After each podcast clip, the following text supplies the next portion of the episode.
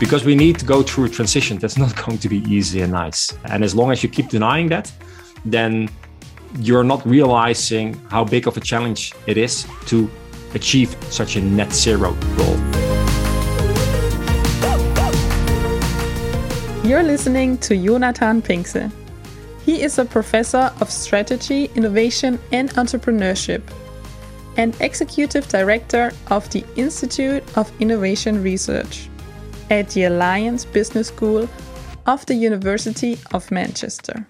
Last Thursday, he was invited by the Institute for Business Ethics and Sustainable Strategy of the University of Applied Sciences for Management and Communication in Vienna to be a part of the Responsible Management lectures. The question Jonathan Pinkse is asking in his lecture, how can we drive businesses to deliver on net zero, is of utter importance. The temperature of the Earth is rising, and we desperately need to stop that. That means changing the way our economy works. I had the chance to sit down with Jonathan Pinkse beforehand. We talked about the importance of net zero and its challenges for businesses worldwide. My name is Caroline Schmid. Let's get started. We are in the midst of a crisis. We are facing climate change. The temperature of the earth is rising, and we desperately need to stop that. And by doing so, companies and governments alike love to set targets. The European Union, for example, wants to be climate neutral by 2050. Audi wants to only sell electric cars by 2033. These targets all sound really amazing, but do you think they are achievable and therefore helpful? Uh, well, I think targets are important. And uh, I've studied how companies deal with climate change for many years now. And the target setting has always been a key part of it. And so companies and governments need to set the target because if they would not set a target, they would be criticized for not doing that. So there is even just a push from society because they need to explain what they're planning to do by when, especially because there is this time component in climate change that we need to be fast enough. But from a more critical perspective, when you then look at the targets, this is really where many questions pop up because a lot of these targets can be unclear or they are so far into the future that anyone can set a target uh, for 2050 because uh, all the executives know I'm not going to be in the post by then. So it's not going to mean much. So if you, for example, have a very long term target, then it needs to also have a plan connected to it that breaks out that target to shorter term targets, how you want to get there. If there's not such a trajectory, I don't think the target is in any way meaningful. But when there is, and it shows you clearly how you want to proceed, then I think it's a very useful and a necessary exercise uh, as well. But yeah, uh, a lot of the targets are very much set to be able to claim that this is what we want to do, look at how ambitious we are, see we're much better than others. Because of that, they sometimes start bragging a little bit about their own targets, where you would say, okay, oh, you're actually going to meet that. And then it becomes a bit more silent, or they start coming up with all kinds of funny initiatives or what we call creative carbon accounting to show somehow that they're making progress while they're not really making any progress. Uh, so, yeah. Okay. Uh, so they can be helpful but misleading in the same way. I think that's a very good way of summarizing it. In your lecture, you're asking the question how can we drive businesses to deliver on net zero? And before tackling that subject, I want to ask to define what does net zero mean and why is it such an important topic? Well, net zero we now use that term. We just used to call it uh, climate change and reducing uh, greenhouse gas emissions net zero has become more popular because of the Paris Agreement from 2015. But before that, we didn't use the term. Uh, so at times people now talk about it as if, yes, of course, you know, net zero. It's like, what do you mean net zero? It wasn't as if we uh, used to call it. We had carbon neutrality as a term before that, which I didn't like either. And all kinds of other things, just simple targets to say, okay, we need to reduce emissions by so much by then. What does the net zero do it kind of opens up the debate that yes, we need to reduce greenhouse gas emissions, not carbon emissions only. So carbon neutrality at times was a bit misleading because it's just as if it's only CO2, while there are five other greenhouse gases as well. And that certain greenhouse gases are inevitable, at least in the midterm. Uh, so we cannot go zero carbon or zero greenhouse gas emissions for several reasons, and I'll explain that in my lecture. There are just many industries or activities where it is inevitable that some greenhouse gas emissions will be produced. So, this is where the net comes in. Because these emissions are unavoidable for now with current technologies, we need to somehow compensate for those. And this is where then the net comes in. What kind of technologies would you have, or how would you have planting trees, for example, play a role in this. And that's the whole offsetting thing that you try to offset what you cannot avoid.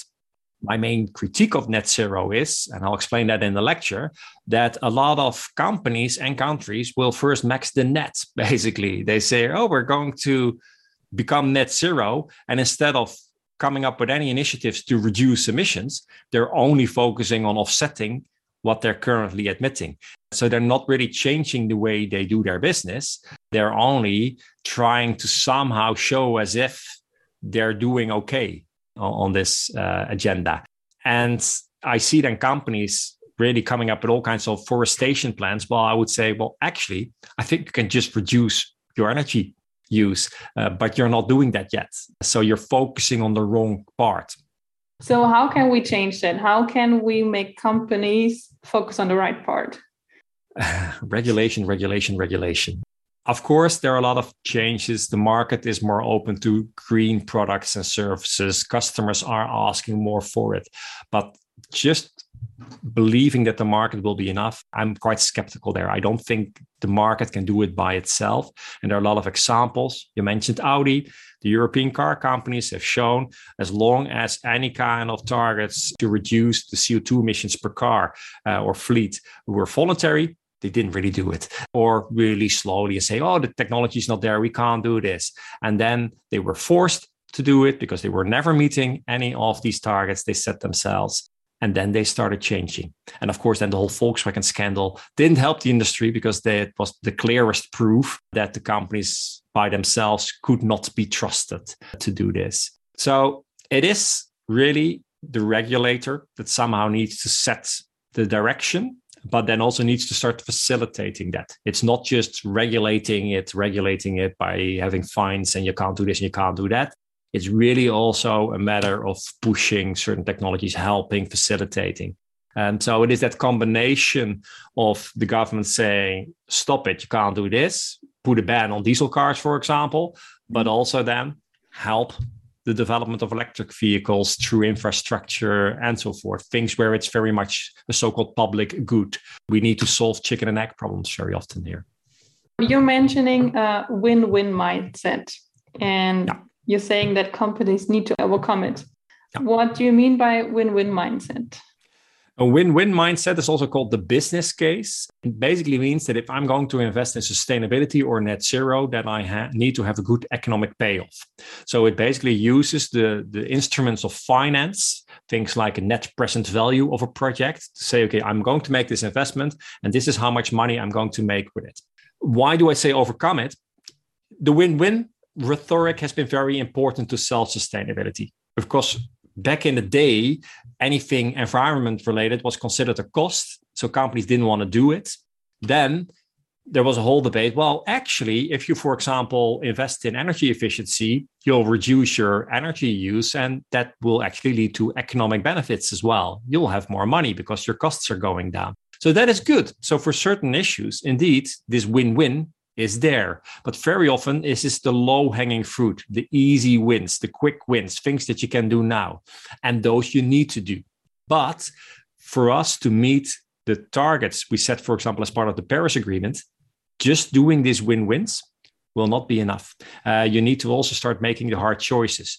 Those where, yes, I'm making a lot of money with it now, but for moral reasons, we should no longer do it. Like exploration of new oil, for example. So the oil companies are making record profits currently. Mm. Should they now be investing that in finding more oil? No, they should invest that in going for a green solutions, zero carbon solutions. But it's not what they're doing. They really do it a bit, but a lot of it is going back first in dividends for, for shareholders. And a lot of it is continuing the whole kind of process of, of, of continuing finding, refining oil and so forth. So with climate change, you can still say there is a win-win because it's so linked to energy. And now with high energy prices, if you have solutions where you can reduce energy use, there's a clear win. But when we go to other sustainability topics like biodiversity, it's very often very unclear what the benefit would be for the company. Does it mean we shouldn't be doing it? No, we should be doing it because we need to also protect nature, we need to protect society, and so forth. So you really move more into the moral space as well. That, yes, just the sheer fact that I can make a lot of money with it doesn't make it good and I, that I should do it. And sometimes there are projects that are maybe not leading to huge payoffs now, but you get a learning effect. You help certain technology scale up. So the win will be later on. You just have to be patient enough. And this is why I say go beyond this kind of short term quick win win. I'm only doing projects where I can kind of maintain my current profits and I have, don't have to make any kind of sacrifice. So it's all easy and nice.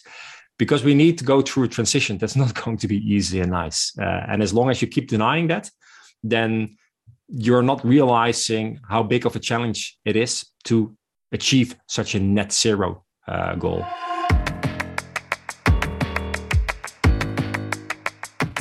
I'm wondering do we have to reconsider the concept of shareholders? Because if you're saying, okay, we need to tackle net zero and we need to look at the environment, so that means that in the next five to 10 years, we can't make as much money as we have in the last years or we won't be growing as fast. Shareholders won't be happy about it. So, is that still a good concept for the future, or do we also need to change that? The shareholders, they need to be a force for change as well. So, of course, this is what has been holding back many companies. They would say, yes, we as CEOs might say we really want to go the low carbon route, but since it means we can't make the same amount of money uh, with it, our shareholders will not accept that. So indeed, shareholders need to realize, okay, there might be a little bit of a dip here when you're in a change process. And many companies have been doing that. Companies like IBM used to back in the day make computers and sell them. IBM is no longer doing that. You can't buy computers from them. It's all services. They went through a whole strategic change process. Becoming sustainable as a company is very much such a strategic change process where certain activities have to slowly become smaller, even though you would make money with it. And you need to grow the new ones and so forth. Uh, so I think there are also shareholders that are more patient. They call it patient capital, and that needs to be playing a bigger role. For example, pension funds could be exactly that. They should be interested in the long run. But until recently, the pension funds were basically passive shareholders. They would not really vote, they would not really let their voice being heard. And that is changing because of the whole ESG movement. One of those labels where it's really about environment, society, and governance. Basically, the whole sustainability thing uh, applied to the financial world there is a realization that yes, the financial world actually plays a very big role. And they might start playing also a bigger role, wanting companies to move in this direction from a risk perspective. Because also shareholders don't want you to just make a lot of money now. They also want you to make money in 10 years' time. If you're currently doing something that is basically putting the chances of making more money in 10 years completely at risk, then that's probably not very good. So you now see more and more also private equity funds that push for thinking about climate risks and how things are changing. So shareholders are not just one actor. Shareholders are a very diverse space of hmm. people mm. with different kind of requirements of how a company operates and performs. So to achieve net zero is a very holistic and transparent adventure that you also have to communicate to every party that plays a part. There will be more and more requirements. Yesterday was in the news that the SEC, so basically the financial regulator in the United States, want to make it uh, compulsory for uh, listed companies to show uh, how they're doing on climate change and what they're admitting, how they're reducing those, and so forth. Why? Because this is now considered what they call a material risk, a risk that is so important that it will affect the long term survival of these companies. So investors need to know about this. So they're not investing their money in a company that might no longer exist in five years because they ignored climate change. So there you really see a change in the whole landscape and that this is becoming very, very important. In your opinion, which are the most important drivers for a successful transition to net zero? How can companies overcome the barriers to achieving that? As a good academic, I would say that all depends. Depends on all kinds of things what kind of business, what kind of industry, in which country. And it's a combination of factors. There's never this one thing. Oh, if this happens, then it all works. So at times people talk about leadership, that you just need a CEO who's enlightened and then it will all work. Very often, for example, the former CEO of Unilever, Paul Polman, was considered in that category. And yes, he made fantastic changes, putting the company in a different trajectory. At the same time, his hands were bound as well because of what we just discussed. Shareholders have certain expectations. So the moment he was pushing a lot, shareholders actually started rebelling and wanted to basically sell the company off to others and so forth. So this combination of having the government playing a clear role, but also companies investing in innovation and investing in new skills and really trying to you know okay how can we actually do this? What is necessary? Because and i'll discuss that in the lecture there are companies out there which are basically in manufacturing. They just make steel chemicals and so forth.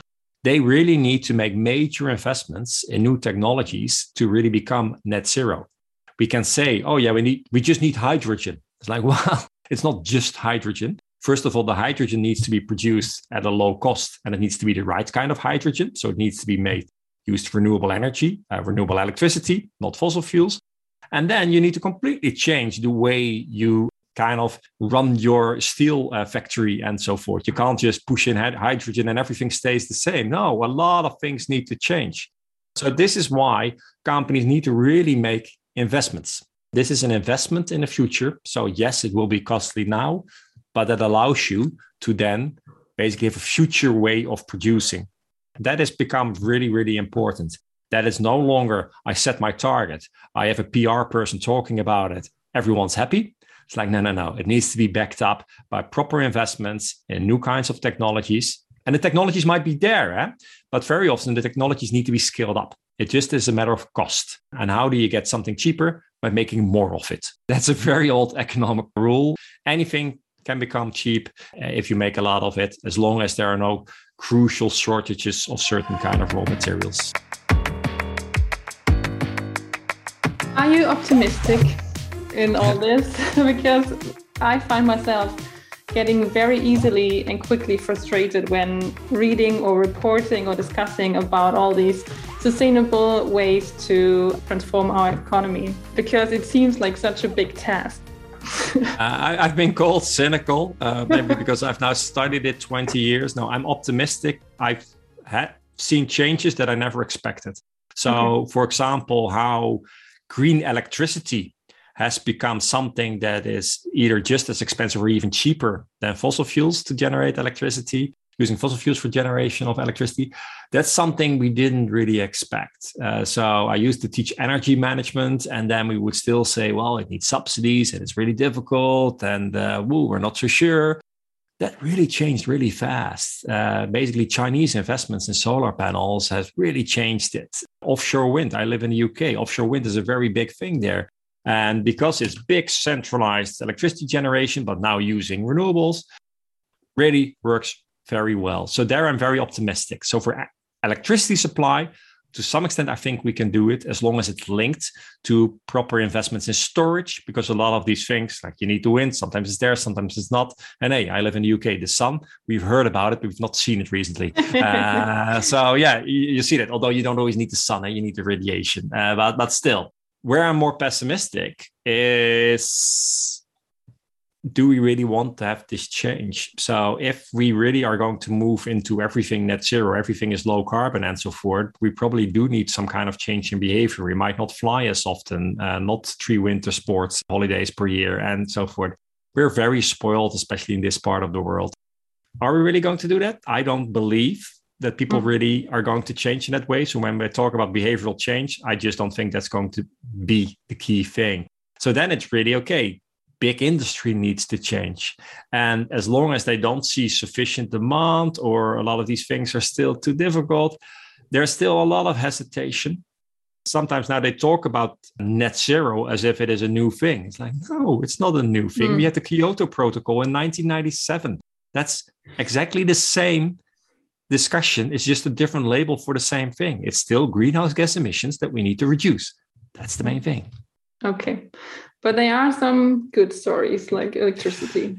yes, but then we try to focus so much on it as if we've then solved it because mm. it's like, so, oh yeah, we can do this. We have offshore wind. It's like, yes, offshore wind is not going to fuel airplanes that are flying around the world. It's just not going to happen. We won't have electric airplanes uh, anytime soon. At least that's what my my colleagues in uh, University of Manchester tell me who study these kind of things. I ask them, will we have an electric airplane? Yeah, if you want to have two people in an airplane, they said, uh, not if you want okay. to have 300 in it. So, yeah. okay. How do you think can companies take advantage of academic knowledge and research on the subject? That's very difficult always because then it really goes to okay, what is it that we actually produce? Depends really where you are, what universities are focusing on. So, uh, some universities really focus on just yeah, creating basic uh, research where we don't yet know what the application is, but later on it might all end up in practical applications. There's a wonderful analysis of uh, how the iPhone was made, for example, and as did Apple all do it? And then actually, when you go back, no, there was a lot of government funding in projects or with universities. So there were a lot of different pieces of knowledge somehow that, that came together basically decades later in the iPhone. It's just not the case per se that we do something in university that creates one solution and that solution is being applied and then we've solved the problem. It's just not how innovation goes. So there's a lot of trial and error, a lot of learning, learning from mistakes. So universities are still very much the test bed for a lot of things that, okay, can we develop a new type of solar panel that is way more efficient or that can be integrated in glass or somehow other kind of things? And that kind of research still very much takes place in universities very often funded through governments and so forth uh, because companies are more interested only in where they can apply the findings to make their products and they won't necessarily do all the basic research then we have the whole field and where i am that's more humanities or social science. And that also plays a huge role because you need to see how are people actually going to respond to the change to what is being proposed. You can't just trust a new technology like oh hydrogen is going to do it. Yes but how are people going to respond to it? Now there are a lot of voices also say oh small nuclear uh, you need small reactors and so forth. Could well be. It might be small. I still have the feeling with nuclear that if no matter how small it is, if it blows up, it goes wrong. Is that right or wrong? Doesn't matter if it's right or wrong when I'm thinking that. Many people will think it. So if we put such a reactor around the corner there, people are not going to like that. And that's part of the change process as well. You need society to accept what you're proposing. You can't just push it through. It needs to happen.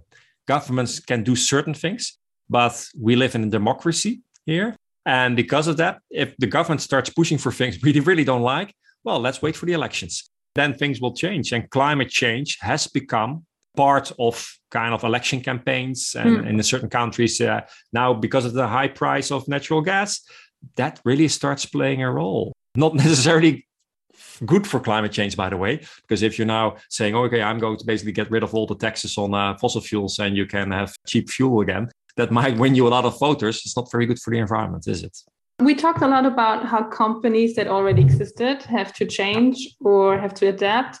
I'm wondering what is your advice to people who want to build a startup? How can they, from the beginning, integrate the net zero? Well, there are huge opportunities here. So basically, the existing companies that are struggling to change is part of the business opportunity because they don't know how to do it, what kind of solutions are there. Startups do not have that legacy effect. They don't have to think about how should we change because they didn't do anything beforehand. Mm. They can just start saying, "Hey, I'm going to do this and I'm going to see if it flies, if it works and so forth." So there is a lot of potential for innovation in the whole startup uh, space. And we talked about the financial world. There's a lot of appetite now again as well from investors to invest in such green solutions. There's a whole field called climate tech, uh, which is all kinds of solutions for climate change, which also, for example, talks about meat alternatives to reduce emissions there. So I would say this is a wonderful time to have a startup in this space because there's a lot of interest in it. There are a lot of opportunities. But you do have to realize that it's not a guarantee for success. It has never been. I used to teach entrepreneurship, and one of those statistics is I think, I don't know, 5% only survives, or uh, it's even less. The thing is, you're trying to launch something that many other people are also trying to launch, and only a few will survive. So it's always a bit of a bet. But I think this is an exciting space there. And if you look at initiatives of bigger companies, quite often these initiatives are there. Why? Because they bought one of the smaller ones. It's not the case as if big companies are not innovating, they are. But some ideas do come indeed from from people or startups that were acquired. Okay. Thank you very much for your time. I have learned a lot. Okay, it was my pleasure.